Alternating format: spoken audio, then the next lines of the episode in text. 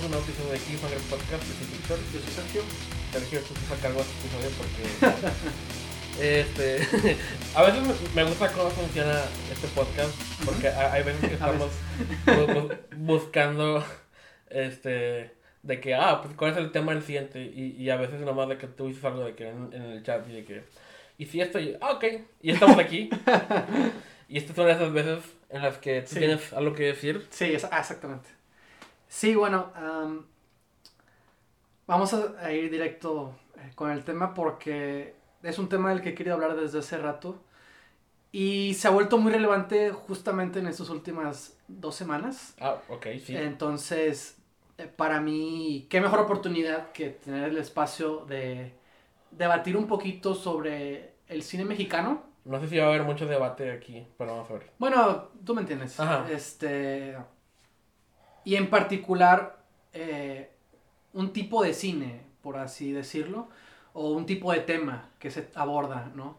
Es- no sé cómo empezar. ¿Puedes primero platicarnos a qué te refieres con que ha sido relevante en las últimas Sí, bueno, semanas? ah, pero- bueno, entonces voy a empezar con esto. Pues no sé si supiste lo del tiroteo Sí. eh, en una escuela de Coahuila. Sí. Bueno, eh, para los que no saben o medio saben, eh, un niño en una escuela privada eh, se mató a su, a su maestra eh, Y y, hirió a, a a varios alumnos compañeros. y a un profesor. Este acontecimiento obviamente ha causado, pues o sea, es una tragedia y ha, y ha alarmado a toda la población. Es alarmante la edad de este niño. Sí, es un chico de 11 años que por lo que sabemos vivía con sus abuelos y no, no tenía antecedentes de, de ni sí, comportamiento. que, que era un, un niño que, que, le- que tenía buenas calificaciones, o sea, era alguien este, comprometido con la escuela, responsable, es lo que te da a entender, ¿no? O sea, como que uno no se esperaría, pero también es absurdo como que decir que porque tenía buenas calificaciones Sí. era inesperado. Este, o sea, lo puedo entender, pero pues tampoco hay que caer en juicios. Pero lo, lo que a mí me llama la atención era lo que comentaban de, de que el chico eh, vivía con sus abuelos, su madre acababa de fallecer y justo hace poquito, justo a- en, est- en est- en estos días esa noticia me ha hecho leer muchas cosas relacionadas con el tema y de, esa- de alguna manera eso se conecta con lo que quiero hablar un poquito más adelante con el tema. Pero me parece, me parece un buen punto de partida para meterme en esta discusión, eh, comentario, no sé cómo quieras llamarlo. A lo que voy es que eh, se acaba de ver, en, se acaba de decir en uno de los artículos que, que la mamá creo que hasta fue degollada, o sea, murió de, esa, de una manera violenta. Y que su padre, había una ausencia del padre, decían en las notas, y dicen que su padre estaba preso en Estados Unidos por narcotráfico. O sea, estamos hablando de que el chico estaba en un ambiente, venía de un ambiente familiar muy Problemático. muy problemático, muy disfuncional. Vivía solo con sus abuelos. Este, ahorita dicen que van a meter al abuelo a la cárcel porque que congelaron sus, las cuentas bancarias del abuelo y que lo estaban procesando. que el abuelo fue quien proporcionó las armas. Sí, que él, te- que él tenía el acceso a las armas que Ajá. consiguió el chico. Porque fueron dos, dos armas y Dos una, pistolas, sí. y una de ellas es exclusiva de- del ejército, nada más. O sea, es como que. Obviamente, uno, lo, lo que yo pensé al principio fue cómo consiguió esas armas, Eso fue lo que presenta bien. ¿no? Este, Este, de dónde salieron. Es el, el problema más directo. Sobre todo aquí, porque en Estados Unidos es muy fácil comprarlas. Sí, allá tienen un problema también muy grave con este tipo de, Sí, ajá. y, y aquí no digo que no, no, no digo que somos un país perfecto, pero simplemente es, me, se me no es tan común aquí. O sea, es- sí hay- ha habido casos. Sí, claro. Y, y No, tienes es verdad. es verdad. recuerdo también, eh, este, uno hace... Hace dos años o Sí, tres años, sí. que fue aquí en Nuevo León. Sí, fue aquí en Nuevo León. Recuerdo enterarme casi inmediatamente después de que pasó. eh, eh, Y hablamos de eso. Y fue en las mismas fechas, fue en enero también. sí. De hecho, creo que en estos días se está cumpliendo el aniversario. Y- Este, Y pues cosas así, pues nos sacuden a todos. claro, obviamente. El- en este caso, en este último caso, recuerdo que cuando reportaron, porque vi la noticia, en- creo que, bueno, no sé qué not- noticiero lo vi, pero en ese mismo día, el, el- no sé qué figura política, no sé si gobernador o... El gobernador de Coahuila fue el que habló. que culpó los videojuegos. Exacto. Y Sí. es, es culpa de, de- de esta cosa, rápido, sin, sin tener ninguna prueba de nada. Que de hecho, o sea, dicen que fue porque el, el- el- la, la situación fue esta. El chico estaba en la escuela, en, en- en medio de su clase, pide ir al baño, va al baño, Sí. se tarda mucho. Como 15 minutos dijeron. La maestra se preocupa, va a ver, y justo cuando va a ver, descubre que el niño se ha cambiado de ropa, o sea, el uniforme se lo quitó, se puso una camisa que decía Natural Selection, que ahí, por ahí asumieron que era por un videojuego que se llamaba así. Y cuando llega la maestra y lo encuentra, el niño emprende eh, el tiroteo, la mata a la maestra, eh, dispara a otros compañeros y se suicida, porque se, se- se Sí. suicidó el niño. Este. Y a lo que voy es que di- dicen que en realidad, en lo de Columbine, el, el- el tiroteo escolar de Estados Unidos, Sí. este, que fue en el 99, o sea, ya tenemos 20 años, 21 años de, de, de que fue ese tiroteo también que sacudió por completo, fue antes del 9-11, o sea, y la antesala de muchos tiroteos escolares que iba a haber en el país en este siglo.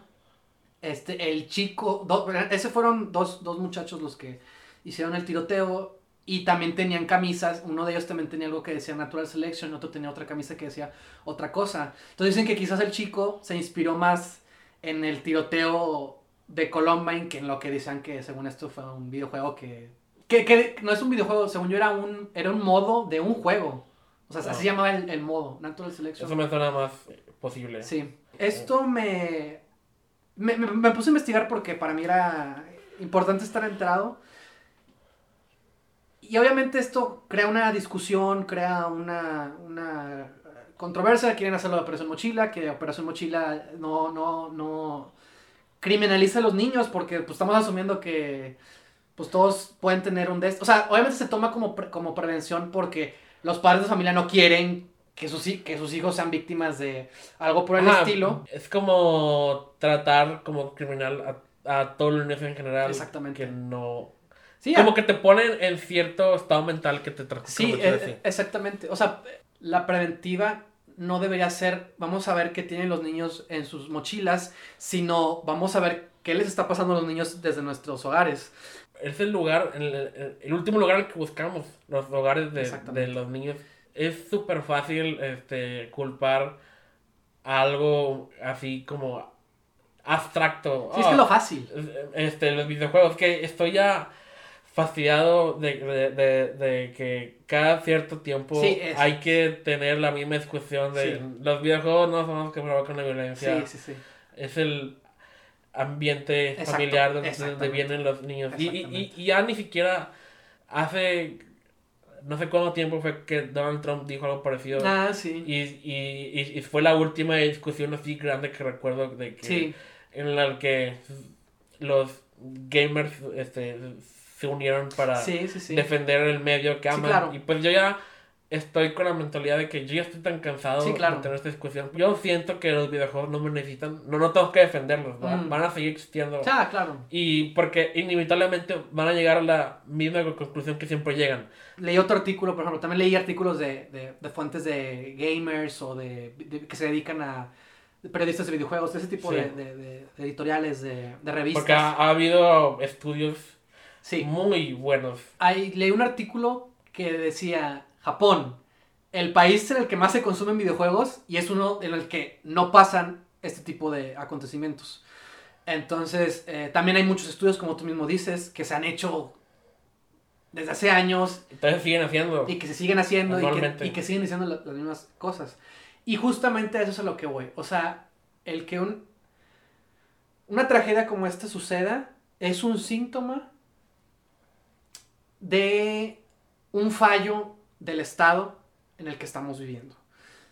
Es un país en el que estamos sufriendo de inseguridad, de violencia, de un fuerte rezago social, desigualdad, falta de oportunidades, lo que tú quieras. Socialmente como país estamos muy afectados, muy dolidos. Y no hay nadie que está haciendo... No, nadie, nadie que está tomando las- las- la, la preventiva. Y con este acontecimiento en particular, la víctima son los jóvenes. O sea, lo, lo trágico del asunto es que como un chavito de 11 años tomó semejante decisión, hizo tal cosa, ¿por qué? ¿De dónde viene este, es- esto que, que- que sucedió? a, a final del día el poner una excusa como fueron los videojuegos o, o las películas o yo qué sé, Ajá. Es deslindarnos a nosotros mismos Sí. como responsables. Porque también, por ejemplo, videojuegos violentos. Hay clasificaciones. Es lo que iba a decir. Es- eh, eh, está en la esquina de todas las cajas de los videojuegos. O si lo compras digital, está en letras grandes en cualquier plataforma que veas. Es imposible no Exacto, verlo. sí, es claro. como las clasificaciones de las películas. Exactamente. sí. Si uno las busca, está luego, luego.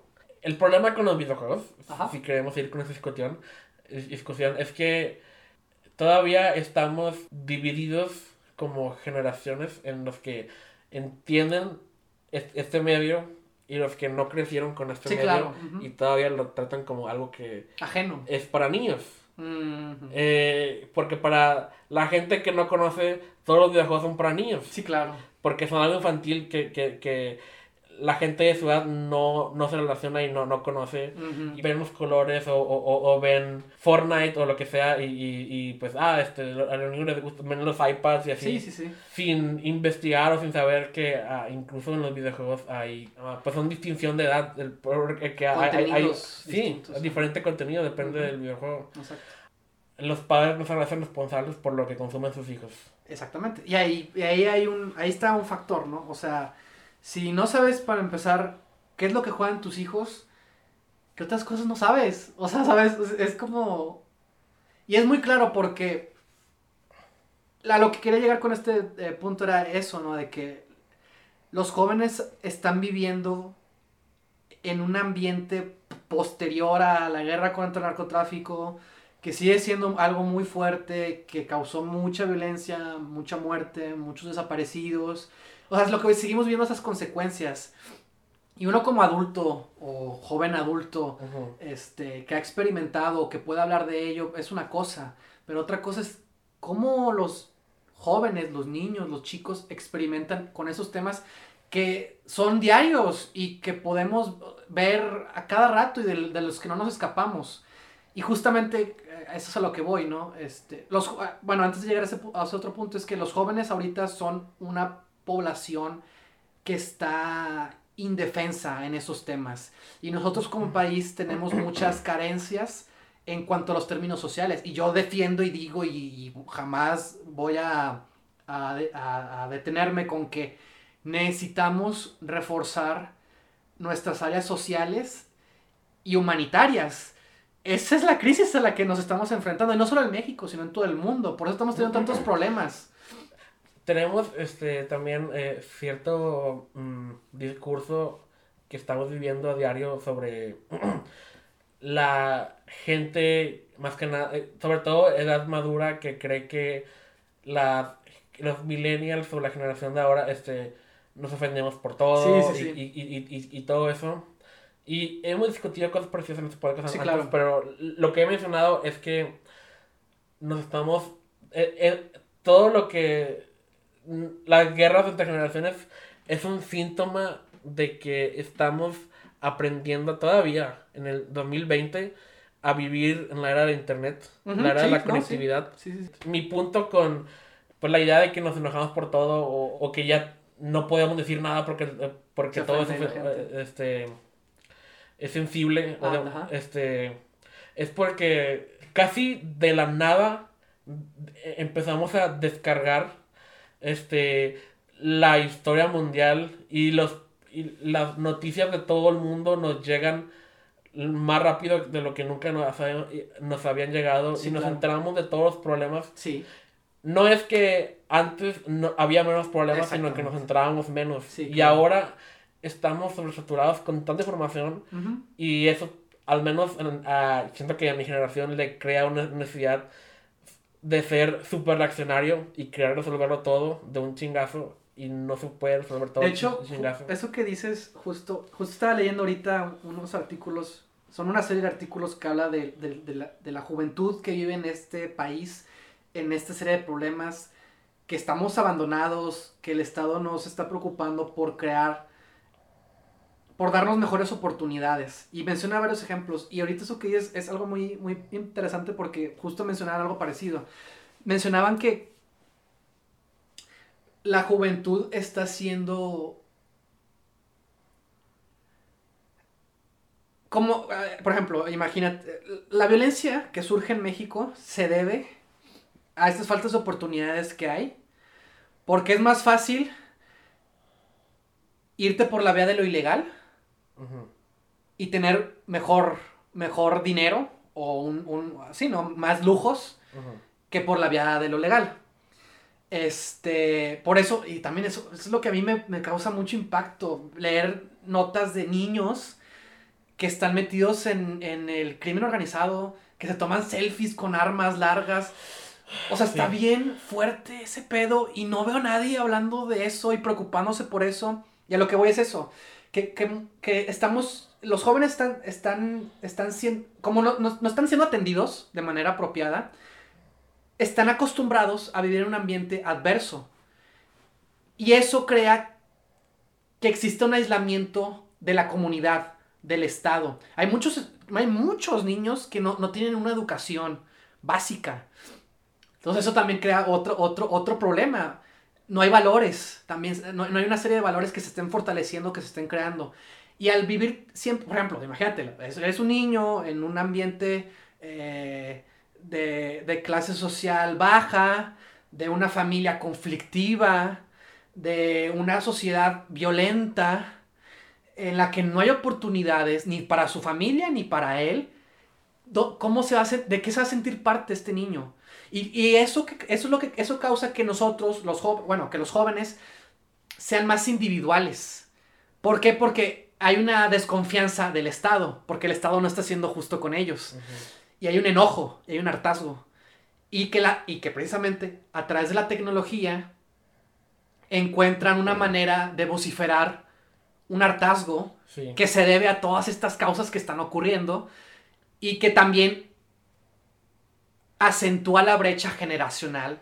Porque nuestros padres no tenían, no, no, no, o sea, nosotros vamos a vivir sin, con problemas de la pensión y de muchas cosas económicas no seguras. Sin mencionar los ambientales. Sin mencionar, exactamente, sin mencionar el tema ambiental. Porque ahorita estamos luchando con todo eh, eh, eh lo que provocaron las generaciones pasadas. O sea, no nos queremos preocupar por una cosa, pero no tenemos en el fondo, en el rabillo del ojo, tenemos los incendios de Australia, que es imposible ignorar. Sí, claro. Lo de las Amazonas, todos los millones de animales que están perdiendo la su vida y que están extinguiendo. Ajá. Y la sequía en California y, y, y, y acá tenemos, hemos tenido muchas inundaciones y hemos tenido...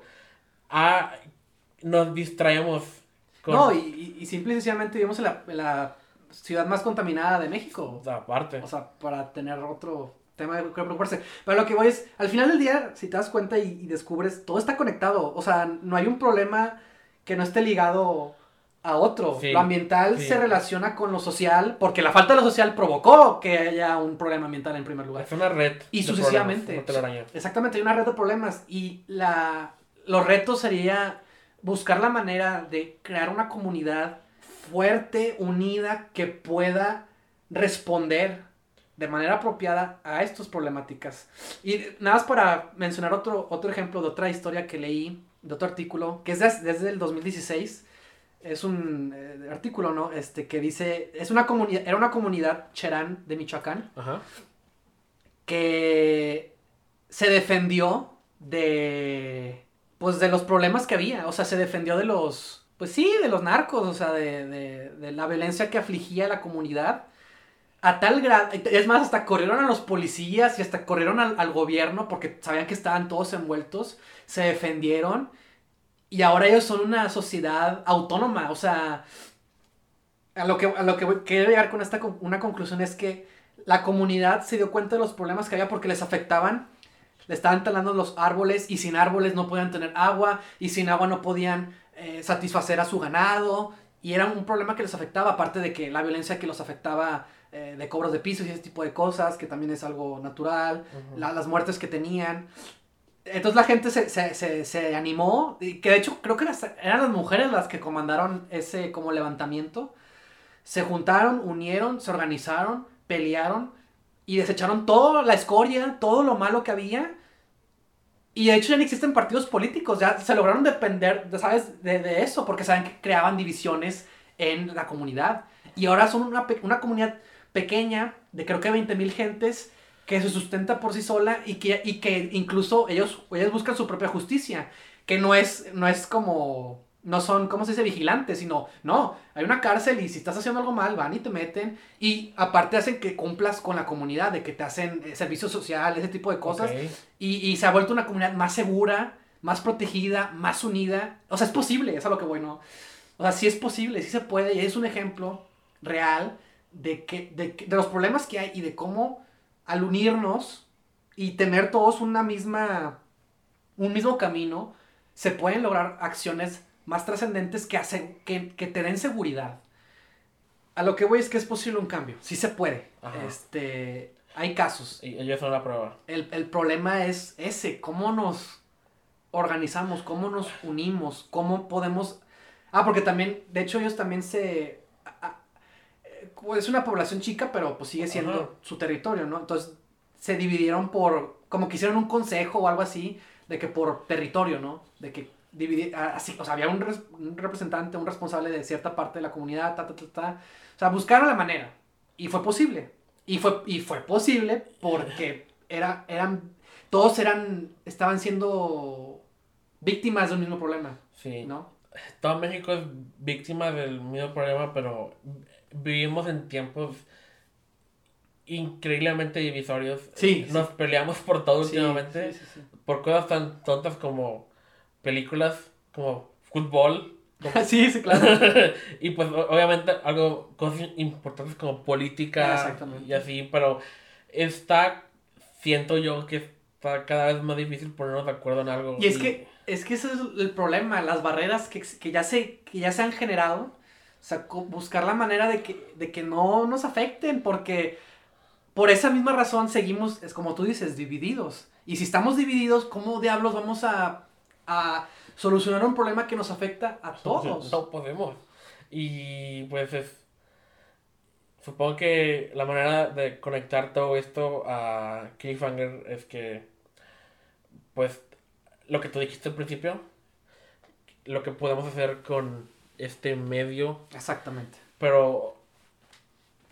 ¿Tú crees que.? Ok. Eh, eh, eh, es un poco este, difícil, este, sin tener que mencionar, un claro ejemplo de película controversial que hubo el año pasado. Ok. Este, de todo el discurso con Joker, este, de que sí iba a provocar violencia y, y, y toda la polémica que hubo incluso antes de que alguien la viera. Sí, claro. De, de que, y, y pues unos tachan de estúpida esa como reacción preventiva y pues sí, a lo mejor es- es- estuvo un poco exagerada, sobre todo por gente que no, no la había Sí, visto, claro. Pero con todo el trauma que todo el mundo tiene, Sí, obviamente. eh, no puedes culpar a la gente de, de, de, de como, pues tener miedo Esa paranoia. de que algo así, pero este este yo, yo tenía cuando hablamos de Joker hace varios episodios tenía preparado una quote que Ujú. que Jo- Joaquin Phoenix dijo que Mm. me llamó mucho la atención Dale, dale, dale. este porque creo que estoy bueno ahorita te digo lo que pienso de esto este está en inglés pero lo voy a traducir en el momento Ah, perfecto. Dice, este, yo creo que al menos la mayoría de nosotros podemos distinguir la diferencia entre lo que es correcto e incorrecto. Y los que no pueden de interpretar o de, de distinguir eso, eh, nadie los puede tener, básicamente es lo que dice. Este, la, la, la gente malinterpreta letras de canciones todo el tiempo o, lo- o- o pasajes de libros. Así que no creo que es la responsabilidad de un cineasta eh, enseñarle a la gente de moralidad o de la diferencia entre el bien y el mal. Mm, Yo creo que para mí eso es obvio. ok. Y no sé qué opinas de eso, de eso último sobre todo, Sí, de su... de si es la responsabilidad de un cineasta. Desde principio de los tiempos hemos usado historias para dar ejemplos a la gente o para instruir eh, este te- las fábulas son este cu- cuentos que le contamos a los niños para que tengan prevención de hablar con desconocidos o de cuidar el medio ambiente o lo que sea o- y, y- o sea a lo mejor no todo es para eso pero no sé tú qué opinas de eso no sé, no sé qué opinar de la, de esa cita Ujú. que, que acabas de, de leer. Porque creo que sí estoy de acuerdo con lo que él dice en el sentido de que una película, pues sí, o sea, ¿por qué te tendría que decir que es bueno y que es malo? Yo no lo veo así, lo veo más por otro lado, lo veo más como una película puede darte la oportunidad de ver otras realidades y formar parte de otras cosas de las que no eres parte. Ajá, y, puedes Pero empatizar sí, personajes con otras ideologías ajenas a la tuya. sí, por supuesto. Entiendo su punto, y a lo mejor Ajá. eh, el, el problema es que es muy fácil malinterpretar Sí, claro. eso. Sí, claro. Y, y, y, y sé que, o sea, creo que si Joaquín Phoenix estuviera aquí y platicáramos con él, llegaríamos a la misma conclusión. Este, este, pero, o sea, eh, ok, ¿qué responsabilidad sí tiene? O- Es que eso es lo que voy. O sea, la- mira, y es justo el, tema del que yo quería hablar. Ajá, Mira, leer todo esto, de lo que hemos estado hablando en la última media hora, me hizo pensar mucho en una historia que quiero contar, ok. en un guion que yo tengo, y que me da miedo, de que desde ahorita estoy pensando en qué es lo que puede decir la gente, que lo pueda malinterpretar, que pueda guiarse en lo más banal de la historia, que en realidad no es la esencia o la razón del por qué quiero contar esa Sí. historia. Y justo vea, no me acuerdo qué fue lo que vi o qué fue lo que leí. Ah, leí un, leí un texto muy, muy chido sobre el dolor de escribir, decía.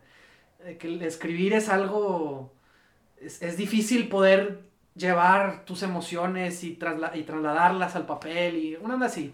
Pero lo- está bien chido porque decía, cuando escribes, tú tienes que dedicarte al trabajo y deslingarte. desli- dice, decía que cuando tú te preocupas, que es lo que yo siempre hago y creo que tú también, Sí. cuando tú te preocupas por lo que la gente va a pensar, por, lo, por los elogios que podrás recibir, por no sé qué, por no sé qué, por no sé qué, simplemente estás alimentando tu ego y ese ego te quita al momento de estar escribiendo tu historia. Porque cuando tú tienes que estar escribiendo tu historia, tú nada más tienes que pensar en la historia, no en lo demás. Lo demás, quién sabe qué va a pasar, le puede ir bien, le puede ir mal y qué bueno. Lo que tienes que hacer, tu responsabilidad es centrarte en la historia y ser objetivo. O sea, de alguna manera como deslindarte de ti mismo Sí. o sea, de esas ideas. Porque al final del día te atormentan. Y, y creo que a mí es un problema que yo. Digo, lo, lo estoy explicando bien mal, ¿verdad? Ujú. Este, pero va más o menos por ahí. Y la verdad me gustó mucho leerlo porque me identifiqué muy, muy fuerte con, con lo que decía. Y porque siento que también esa ha sido una limitante que me ha afectado mucho al momento de Por eso quizás no he escrito también tanto. Porque estoy siempre pensando en lo otro en vez de pensar en la historia, ¿sabes?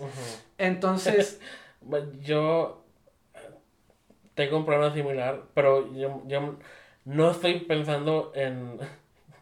Yo, estoy pen- yo todas las críticas futuras que me imagino mientras estoy ideando algo, es, es todo lo, lo... lo contrario. Sí, o sea, e- e- es todo lo que la gente podría destruirme con, con, Ya. con esto que estoy diciendo. Ok. Y, y, es- y, y, y dar el mismo resultado, ¿no? Pero exactamente. Me da miedo de, de dar Ah, pasos Exactamente. cuando, hay- cuando tengo la visión de, de todo lo... Tengo miedo de, de que mi, mis historias resulten problemáticas de alguna Sí, manera exact- o, sí, o- claro. o- o que ofendan a alguien que no quiero Sí, ofender o- o, que digan algo que no quiero decir. Sí, exactamente. E- Exactamente. Y es, para mí leer eso fue, fue muy impresionante y es a lo que voy. Yo tengo una historia en la que quiero usar ele- estos elementos de, de personajes que están completamente desolados, de una violencia latente y síntoma de eh, la guerra contra el narcotráfico, de una corrupción a través de un, de un maletín con dinero. Entonces, quiero hablar de estas cosas, pero Sí. desde una perspectiva creo que distinta y usarla como un miedo, porque para mí es un miedo este panorama tan feo y violento en el que vivimos. Y pues, ajá. Y me hizo seguir pensando porque también tengo, me, me hizo acordar otra historia que también, de un pueblito que queríamos, que ya hemos platicado por ahí, Ajá. este, Sí. que, que de alguna manera es como un- se parece a esta otra historia, me di cuenta que comparten elementos y que quiero que sean parte de un mismo, de una misma trilogía de historias independientes, pero que tocan estas mismas temáticas de la violencia en el país, de esta de estas carencias sociales que vivimos a través de distintos personajes, de distintas edades. Entonces, me hizo pensar en, en, esos miedos que yo tengo de, de que no, no, sé, no, no, sé qué va a causar esto en la gente. Ya me imagino que lo van a, rechazar, ya me imagino que, que, que, quizás vaya a causar alguna polémica que no debería, porque, que no debería ser el tema. Y es el debate al que voy. El, el cine, la violencia en el cine mexicano. ¿A qué me refiero con esto? Me refiero a que el, uno de los argumentos que he escuchado muchas veces en los últimos años es, el cine mexicano es puro de narcotráfico. Y que pura violencia y que puras drogas o comedia, ¿no? Pero no vamos a hablar de, no vamos a hablar de las comedias. Ese es punto y aparte. Sí. Este, creemos que el cine mexicano se ha encasillado en esos temas. Y muchos, eh, muchos están cansados también. Sí. Muchos creen que sí están cansados, creen que no debería ser el único tipo de cine que hacen. Y estoy de acuerdo, o sea, hay, hay, apertura. hay apertura para todo. Ah, ocupamos más variedad de temas. Sí, por supuesto. Pero, y ahí es donde entra el tema de la responsabilidad. Pero, también he escuchado otro argumento, o no lo he escuchado, sino, pero lo he visto. Lo he visto, está ahí. Es silencioso, no, no lo mencionamos, pero está ahí. Que es que la, cuando pasa un acontecimiento como el que acabamos de discutir, de una tragedia en un tiroteo escolar, en una escuela privada aquí en México, por parte, sí, en una secundaria, ¿no? Una escuela. Causa indignación, causa controversia, causa polémica, buscamos culpables, nos deslindamos de las responsabilidades, porque todo empieza en, los valores familiares y, ser más cercanos que tenemos en nuestra realidad. Uno, como persona y sobre todo como padre, lo, a quien menos quieres culparse a ti mismo. por supuesto, exactamente. Es más fácil, insisto, culpar a alguien más. Pero a lo que voy es, eh, la gente nunca quiere hablar de esos temas. hablamos cuando ocurren. Porque nos indignan y porque no queremos que vuelvan a pasar. Porque es trágico, porque, porque ¿cómo puede, cómo es posible? La gente siempre piensa eso, ¿cómo es posible? ¿Por qué pasan? Que es lo que ahorita dijimos, ¿no? La indignación. Pero esas cosas están pasando porque no estamos hablando de esos temas. Y, el, y ahí es donde entra la responsabilidad de los cineastas y de cualquier artista o de cualquier creativo, de cualquier persona que quiera contar una historia. Ahí es donde entra nuestra responsabilidad. Porque si nosotros no somos capaces de contar las historias que nos están pasando, que, están sucediendo, ¿qué podemos esperar? ok, va, va, está bien. No, hacen cine de narcotráfico. Muy bien el narcotráfico va a seguir pasando, va a seguir siendo un problema. Y si no tenemos, aunque sea un pequeño espacio, aunque sea una pequeña oportunidad de poder reflexionar, de poder dialogar, de poder tomarlo a consideración, los problemas que están pasando ahorita y de los que, de los que estamos, de los que formamos parte, se deben a que nunca hemos podido darles una solución o un diálogo correcto, no hemos tomado las medidas apropiadas para poder resolverlos. Porque si siempre empezamos un diálogo cada vez que suceden cosas así o cada vez que se estrena una película así, pero no fallamos en, en, llegar a una conclusión. Y pues es difícil cuando hay tantas voces. Y el diálogo es constante, no puede detenerse en un, en un momento y esperar que no vuelva a pasar. Pongamos como ejemplo Estados Unidos. Este, cada vez que hay un ah, tiroteo. exactamente. Eh, ya sea el presidente o cualquier figura de poder siempre dice de que. Porque sabemos que lo mucho que el mucho dinero que aporta la NRA al gobierno de Estados Unidos. Sí, y, las armas. Y, por eso no pueden. Sí, no les conviene. Ilegalizar las armas. Es un negocio. Entonces, siempre eh, la.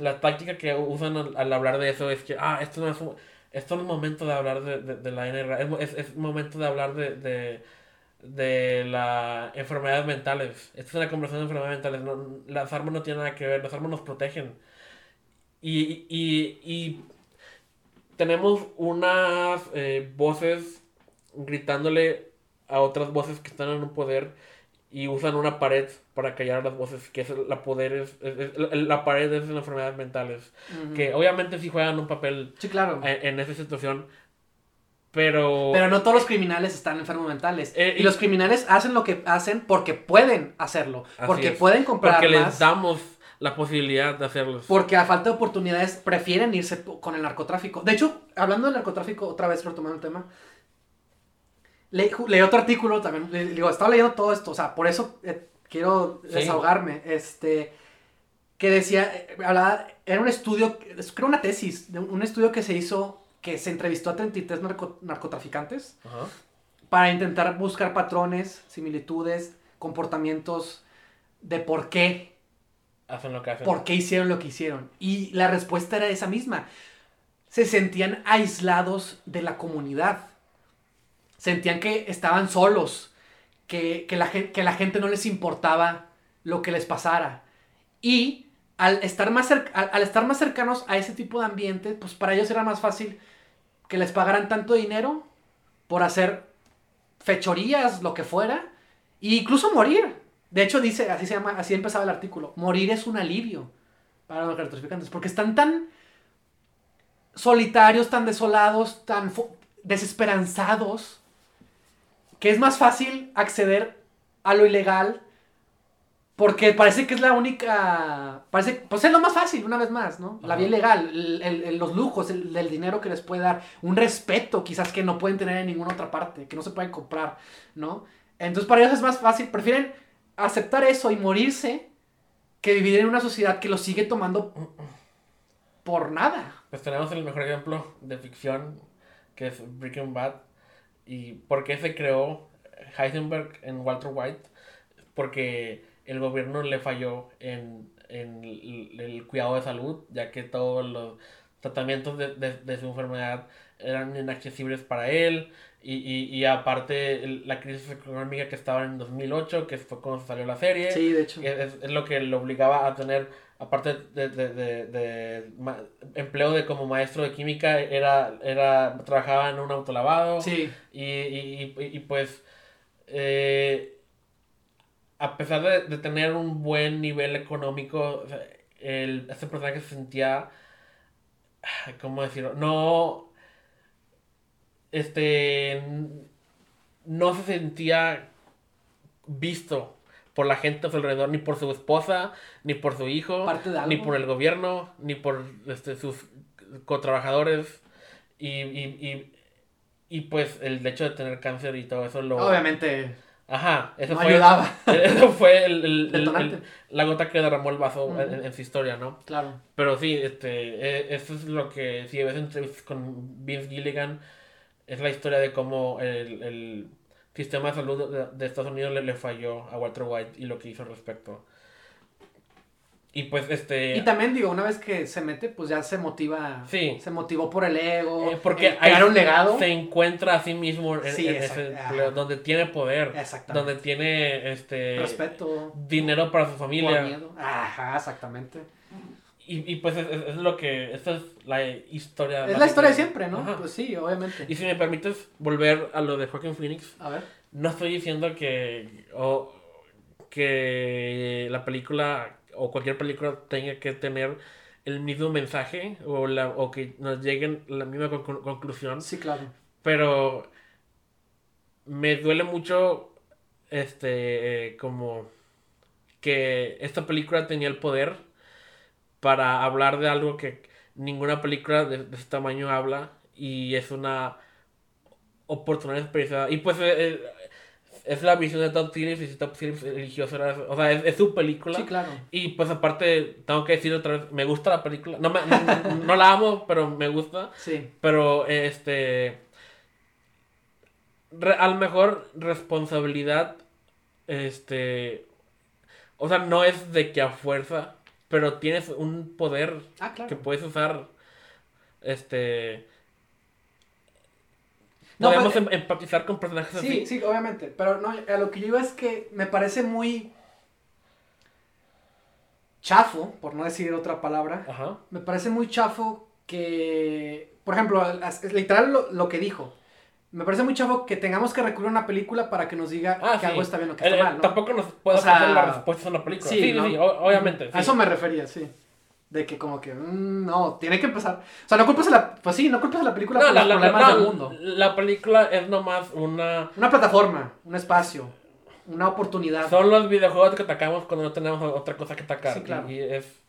O sea, sí, la, la- la- la película no importa, eh, pero es el ejemplo Es ahorita un lienzo perfecto, sí. en el que puedes- Sí, sí, sí. Ajá. Sí, no, claro. Y volviendo a retomar, quiero hablar de unos ejemplos de películas. Ah, porque obviamente uno, uno- la gente que no quiere hablar de esos temas, ¿verdad? Ajá. Era, era donde, No, donde- pero sí, es- es- donde nos quedamos. usan la, la excusa Buscan de que excusas. es un, la- el cine debería ser un escapismo y que no. Ah, sí. Ah, gracias, qué bueno que dices eso. O sea, sí, mira, sí, digo, ya, Quitan esa cosa política de mis cómics. sí, ándale, ya, ya mencionamos, ya lo mencionamos hace ratito, pero sí, o sea, el cine puede ser muchas cosas, el cine debe ser muchas cosas, el cine no puede ser nada más una sola cosa, Ajá. porque si es un absoluto, ¿Para es totalitario, para que, sí, es aburrido también, y Sí. no, no, no aporta nada. El cine tiene que ser todo, porque si no, no puede ser nada más una cosa. Ajá.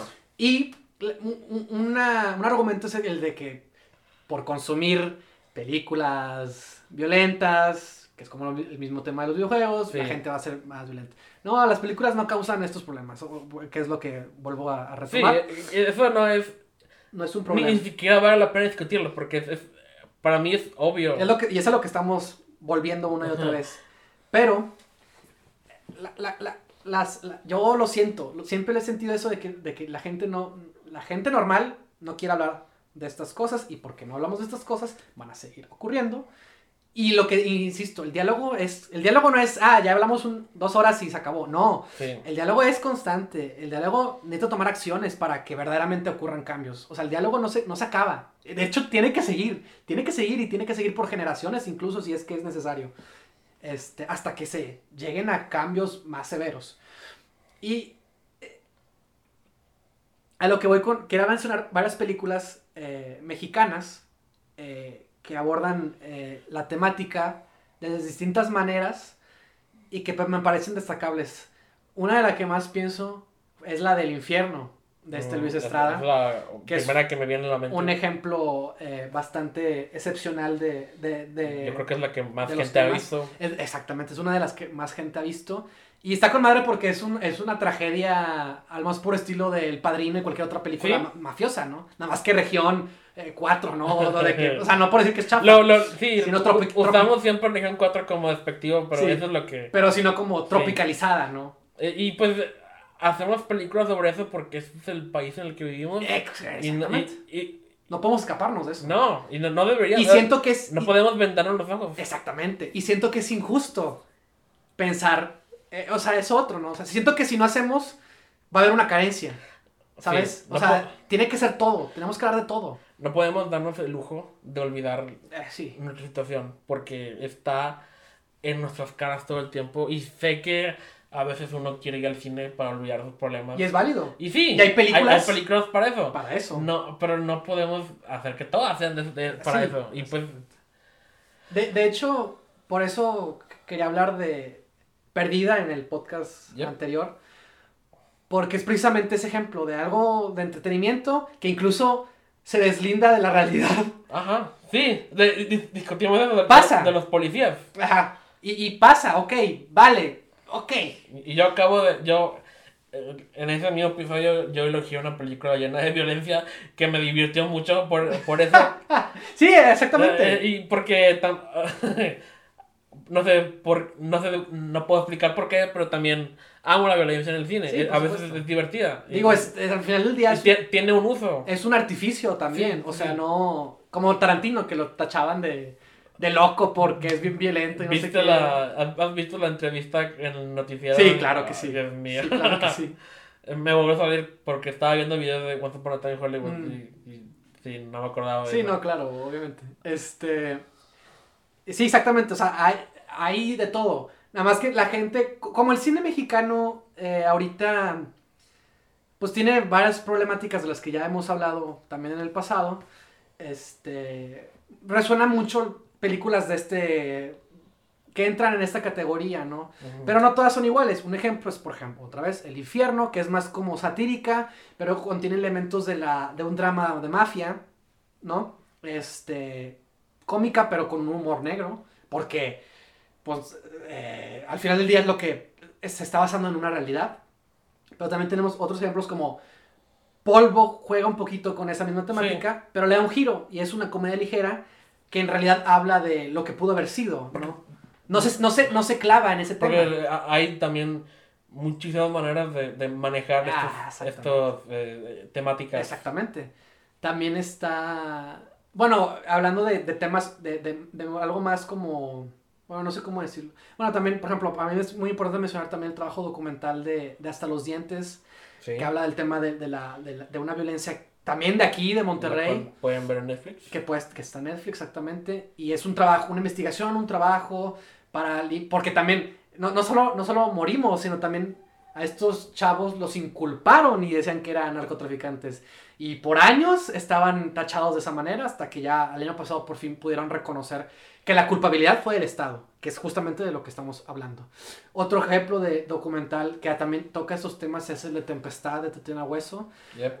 que también es desde otra manera, toca dos casos de dos mujeres víctimas de esta violencia, pero con una estética, con una atmósfera, con una fotografía impresionante, y, y- lo hace de una manera delicada, pero no por eso no deja de ser seria, no deja de ser trágica. Este, la violencia no se ve, pero está ahí, forma parte de... Y también otra cosa que, a la que quería llegar es que muchos cineastas dicen que por lo mismo de que estamos, de que ese es un tema muy recurrente, muchos cineastas dicen eh, como que les interesa mucho explorar las consecuencias de la violencia, no tanto la violencia como tal.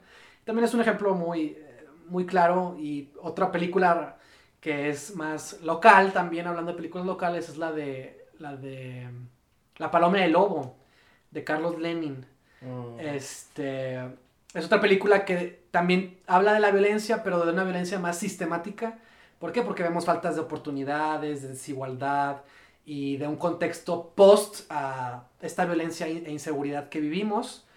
Este, otro trabajo documental es el de La libertad del diablo, de Berardo González, que también es un trabajo muy interesante porque entrevista a narcotraficantes. Esa creo que está en YouTube, si la quieren buscar ahí. También está en Netflix. ¿Ah, sí? Sí, ah, está en no Netflix. ahí. Creo que también está en Netflix, sí. Este, y está muy interesante porque también juegan con. le- Les ponen máscaras. Entonces no, no vemos sus rostros. Y es como le da más libertad de poder. A esos diablillos. Exactamente. De poder desahogarse. Y es muy interesante también conocer esa otra faceta. Que es lo que te decía de la investigación de los narcotraficantes. Porque. Sí. ¿Cómo se siente matar? Se, se, se, se volvieron insensibles en el proceso. ¿Cómo es? The Act of Killing, The Act of Killing. También otra, otra película muy. que no sabía que era de, de producida por Bernard Herzog, al parecer. Ah, sí. Mm, pues tiene la pinta, sí tiene una También en. Netflix. También en Netflix. Pero, Pero, bueno, sí, es... o sea, pero es, es, es, el- el- Es parecida. Es para meternos en la mente de estos personajes. Ajá, claro, exactamente. Este... O sea, no es de aquí, pero es Sí, valioso. pero es parecida, ajá, en, en esa... Y es documental también. Sí, no, es un... También es un ejemplo interesante. También la fotografía está con madre. Bueno, las secuencias que hacen está... Oh, está bien, Es- eh, es está bien. fuerte también. Sí. Ah, bueno, sí, desde luego. Pues la el contenido también es Sí. obviamente muy... El material es muy fuerte. Y pues, ah, ah, y, y pues, está ahí, o sea, tenemos esta, estas fuentes en las que podemos de, de alguna manera experimentarlo, quizás de, de una, la comunidad de nuestras casas, pero es, es porque, este, va, va a estar peor si lo olvidamos, Sí, claro. si lo ignoramos. Sí. Y, y, y, y, pues no puedes, este, tú tienes la libertad de expresión de, de este, este, explicar tu disgusto con esas, Sí, esas claro. temáticas, pero no puedes callar las voces de estos cineastas que quieren expresar lo que tienen que decir sobre el tema. Y pues es- es- No, es- y no puedes ignorar, como tú dices, no puedes ignorar toda la gente que ha sido víctima, o sea, Ah, que, ha fallecido, que son madres de desaparecidos, o sea, están ahí. sus historias merecen ser escuchadas. Exactamente. Tenemos que contar, alguien tiene que hacerlo. Sí, por supuesto. Y, por ejemplo, hay otra, otra película que vimos que es parecida, la de Guachicolero, Sí. que precisamente se volvió muy popular en el año en el que ocurrió una tragedia del mismo tipo, que es el robo del combustible, ¿no? Sí. Que también se estrenó en festivales el año pasado, que pudimos ver en el FIC de Monterrey. Ah, El año pasado, sí. y que creo que se estrena este año en, de manera comercial. ¿Ah, sí? Pues sí, no, porque no se estrenó el año pasado. No. Debería ser este. Sí, también es un Ah, de hecho, eh, leí, La- leí un artículo, perdón, que era de que te, estaban batallando mucho para distribuirla. precisamente. Me Entonces no sé, sí. no sé cuándo se estrene, pero seguramente se va a estrenar y es desde la vista de un niño que se ve muerto en este Porque tristemente también Crimen. es, ellos son... una zona marginada, de, de pocos recursos. Pues sí, la historia de ese niño en particular es un claro ejemplo de, de lo que estamos hablando. de lo que estamos hablando. Este, también hay otra película que se llama 8 de cada 10, que se llama así porque 8 de cada 10 asesinatos se quedan sin resolver. Algo así, una onda así. Y esa peli trata de un... Es un padre de familia... Bueno, sí, es un padre al que le matan a su hijo. Así empieza la película, con el, asesinato de su hijo y el padre quiere buscar justicia. Es, es en un sector también muy pues, marginado. El padre, de hecho, es obrero, es, es el, que es el protagonista, ¿no? Es, es, es un... Pues sí, es un obrero, eh, creo que es un obrero. Este, trabaja en una maquinaria y, y está, eh, a mí lo que me gusta mucho de esa película es, es- es esa escena en la que hay, hay una subtrama, que es la parte del trabajo, en la que eh, va, va- va a su trabajo, hace su trabajo y siempre va con su jefe porque le debe dinero, no le ha pagado. Y el jefe es el típico güey fresa que sí tiene dinero y que no le quiere pagar, ¿no? O sea, no, por, por ese contexto nos vamos a entender, nos da a entender que el personaje es víctima de sobreexplotación, de un trabajo informal, que también es otra problemática la que vivimos. Yep. Entonces, este, el personaje va varias veces, ¿no? Y lo confronta y le dice, oye, no me has pagado. Ah, sí, no te preocupes, la otra vez, no, no te apures. Es que ahorita estábamos batallando y que no sé qué. Y, y- y como es un personaje pasivo, pues, de, de ese, de ese estilo de vida, pues no se defiende, ¿no? Y el investigar sobre la muerte de su hijo lo va corrompiendo, porque lo que él quiere al final del día es, al principio es justicia, pero luego esa justicia se corrompe y quiere venganza, porque el único que lo ayuda, ah, obviamente no le quieren atender el caso, le dicen que su hijo seguramente era un delincuente y ya con eso para deslindarse y no investigar y no hacer nada. Este, pero hay un policía que sí lo quiere ayudar. Y le dice, oye, chécate esto, haz- ve por acá, no sé qué. Pero acá, pero pues no lo hace gratis, le dice, Mm, de que "a- ayúdame y te ayudo, ¿no? Pero es el único que le quiere ayudar, ¿no? Pues el personaje se corrompe y, y llega un punto en el que se chinga a su jefe. Y para mí fue como, pues qué chi... O sea, o sea, obviamente no es, no es, no es correcto, Sí, ¿verdad? no, no, y no es por celebrar la violencia. No es por celebrar la Pero violencia, es pero, es el único momento en el que el personaje se puede toma la def- toma acción propia, se defiende y, y- y- y le quita la, le dice, le- lo golpea, ¿no? Con una palanca o una así de hierro, ¿no? De que ¡pam! Órale, ¿no? Y él, dice, "Oh, no", y de que aquí está la caja fuerte, aquí está, que no sé qué, y le da las llaves a la caja y nada más toma lo que le, lo que le debía. No le roba, no le roba todo el dinero, nada más toma lo que le debía y se va. Y ahí concluye esa subtrama, ¿no? Y, y yo, yo lo celebré porque dije, a mí me molesta tanto la gente que se aprovecha de los otros, ¿no? Y ese fue el primer momento en el que el personaje se defendió. Y- y- No fue la manera correcta, No, por supuesto que no. pero Pero si no lo hacía, nunca más, ¿sabes? O sea, lo hubiera hecho, ¿no? te, te da un release De alguna manera. al personaje y a ti como espectador. Tener... ¿Puedes repetir el nombre de la película? 8 de cada 10. Ok, y aparte, la película... Ah, de hecho yo conocí al productor. Estuvo en el taller que te dije de... El que, en el que estuve yendo el año pasado, de Ah, Conarte. sí, sí. estaba el productor y contó de la película. Y, y él dijo que, él dio la idea de que mientras va pasando la película, vas viendo clips reales de asesinatos reales. Wow. Y son como seis. Y al final ocurren otras dos muertes. Y da el nombre, el título de 8 de cada 10. Este, que dice que originalmente el director quería hacerlas de, o sea, ¿cómo se dice? Pues de ficción, ¿no? ficcionarlas. Ficcionar las- los asesinatos. Y el productor, según dijo él, él, él fue el que contó, ¿no? Que él le dio la idea de que por qué no Usar, usar clips reales. clips reales, ¿no?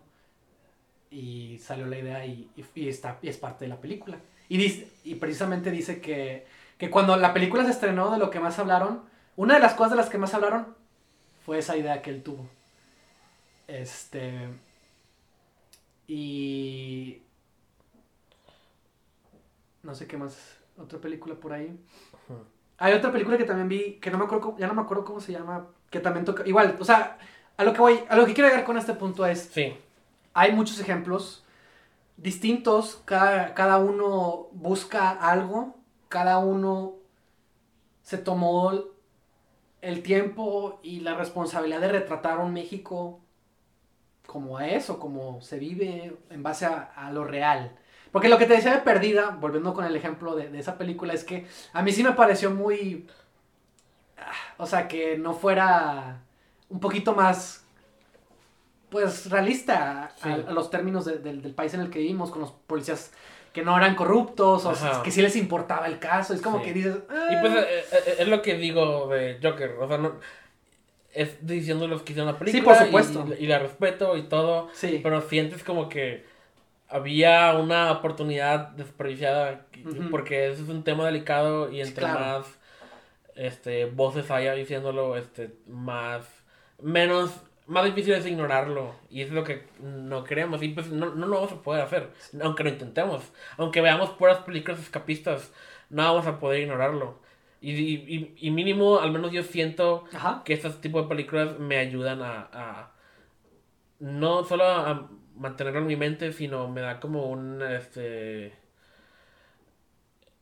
así como tú sentiste con, con él, cuando se defiende. te chingó al jefe este, depende de, la conclusión de la película, lo, que sea, te da como que un, este, o ganas de hacer algo respecto a lo que sea, o, te da mínimo, este, de qué hablar con otras personas, ¿no? Y, mantener la conversación viva. Y para mí lo más importante es que esas películas son, al final del día, honestas, porque están hablando de algo que pasa. Y era, y ahorita lo que mencionaste, me, me identifico mucho porque mientras yo leía todo esto, yo quería hacer algo, ¿sabes? O sea, leer todas estas cosas me dan ganas de... Me, da mucha pena, me, molesta mucho, todo se me hace tan claro, o sea, las soluciones están ahí, pero si no hay una... no hay un interés, que es lo que está pasando, pues van a seguir pasando estas cosas. Si hay un silencio, van a seguir pasando estas cosas. O sea, no por no hacerlas, no van a dejar de pasar. Y, y, por eso quiero que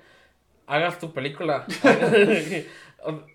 Eh, porque... Esa fue mi solución, ¿no? Sí. Es hacer una historia, contar una historia. Que, que, fuera real con esto. Es lo que nosotros sabemos hacer. Bueno, queremos saber, queremos saber hacer. Queremos saber hacer. Este, y, es nuestra manera de, de contribuir lidiar. o lidiar también mentalmente este y, o en, y pues en la comunidad la gente que vea tu película también o los que la hacen contigo es, es, es, nos ayuda a todos eh, a involucrarnos sí y a lo mejor tu película no cambia nada. No, sí, es pero, pero, este, es parte de la conversación, es una voz más que ocupamos, ocupamos todo lo posible. Yo, yo, también quiero, ahorita pues tengo una historia que estoy trabajando, que, que estoy batallando en, en como, este, saber cómo lidiar con temas así en una eh.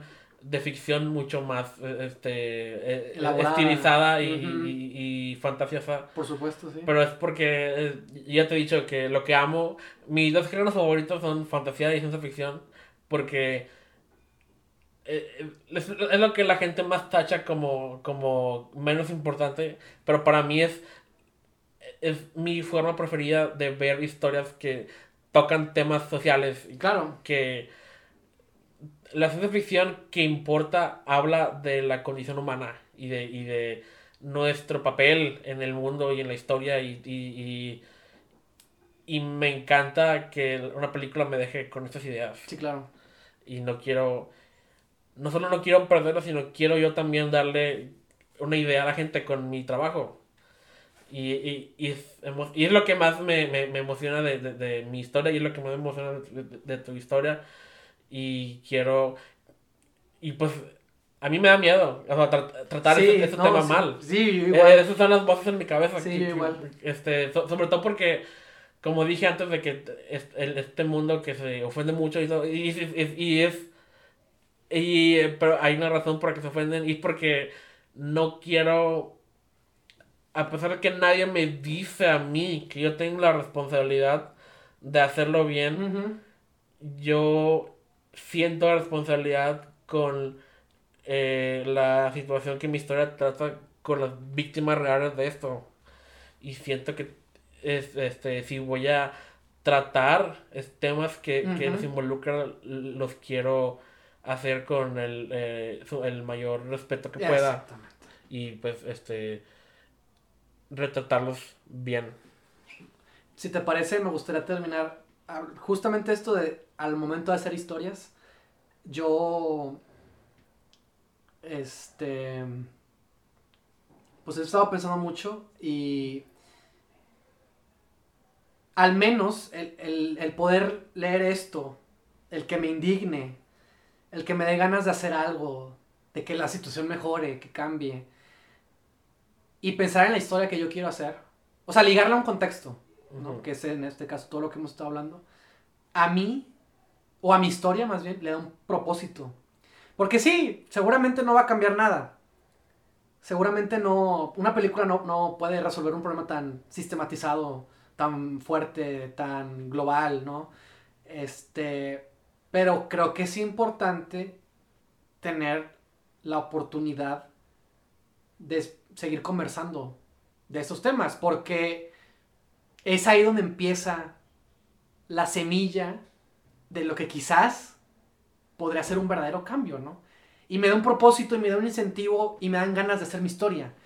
Porque no es una historia que queda nada más conmigo, sino que, insisto, está ligada a un contexto, está ligada a algo real y por lo tanto puede ser honesta, ¿no? O sea, puede puede, pues sí, no sé, este...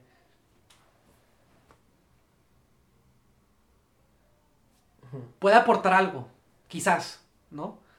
Eh, y no sé, es, es- ha sido interesante este proceso, ha sido...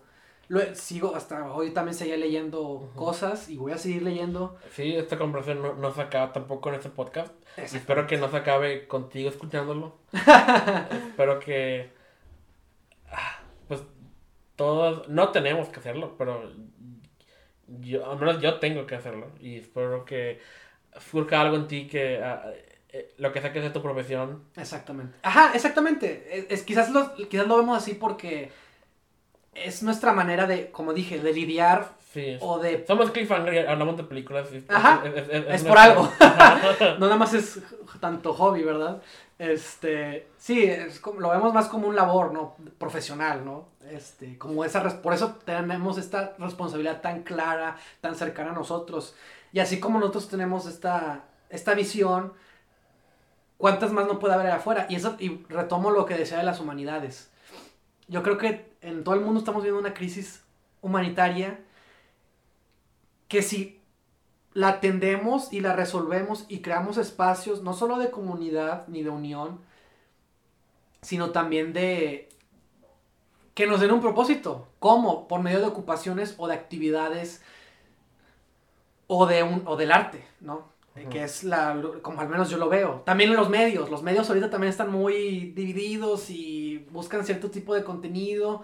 Pero también hay, hay pero ¿quién dice que no hay? Y obviamente hay gente que se está, o sea, dando su vida por contar una historia que está pasando en tal parte. También leí otro artículo, por, por, por si no fuera suficiente, que decía de, que un periodista estaba haciendo su, también su tesis o un doctorado, no me acuerdo qué estaba, algo académico, que era de cómo los periodistas sufren de ansiedad y de problemas por tener que reportar pues, la situación tan conflictiva y violenta que, que vivimos. Sí, no puedo, no puedo ni imaginar su vida, su estrés. Y en, en Vera- en Veracruz, que era el, el estado donde más periodistas mataban hace unos años, no sé si todavía sea igual. O sea, y eso es lo que voy, o sea, hay gente que, que está dando lo mejor de sí, que está dando su vida, que, que, que, se, que se está dedicando a hablar de lo que está ocurriendo, a contar esas historias. Y- así como ellos, así como nosotros estamos intentando al menos hacer, tomar ese labor, hay mucha gente que puede hacer lo mismo. Y a través, yo siento que a través del arte, a través... Y no solo el arte, porque las humanidades no solo se reduce a eso, también Sí, es la no. educa lo educativo, la educación, la Uh, psicología. entonces, o sea, es un, es un rubro igual de extenso. la, la crianza de hijos, que es, es lo que estábamos hablando al principio. es- es- Los valores, lo- lo- tenemos- el- los valores cívicos, los valores eh, simple y sencillamente... eh, todo está ahí. O sea, si, si nos enfocamos más en, en- ese rubro, Porque ya, hemos, ya hemos, lo hemos descuidado. O sea, ahorita ya tenemos un chorro de, de tecnología y de, y de, ciencia y de ingenieros. Y está bien porque forman parte de la sociedad, pero hemos descuidado un sector que, que si se acentúa la filosofía, también entra, Medicina. también entra ahí. Si ah, nos acentuamos en eso, la sociedad va a ser mejor. No, quizás no sea perfecta porque no puede serlo y va a tardar. Pero hay ejemplos, hay países, hay lugares donde han sabido prevenir y resolver ciertas problemáticas. Y siento que aquí, desde lo social, podemos al menos unificarnos un poquito más, tener una sensación de identidad, de pertenencia e involucrarnos en otras cosas. Entonces, yo creo que con eso... Sí, somos una nación dividida y un planeta moribundo y tenemos mucho trabajo que hacer. Exactamente. Y pues este tenemos que seguir este escuchando los problemas que a lo mejor se sienten ajenos a nosotros, pero en cualquier momento nos van a alcanzar y tenemos que intentar prevenir lo mejor posible para que no nos afecte. Sí, claro. Y pues bueno, si quieres ya podemos acabar. Sí, con esto yo creo que son las, los, las, ¿cómo se dice? Pensamientos o y pues, conclusiones generales. O sea, aún no me siento satisfecho porque hay, hay mucho que decir, pero es por eso que no hay que dejar de hablar de esto.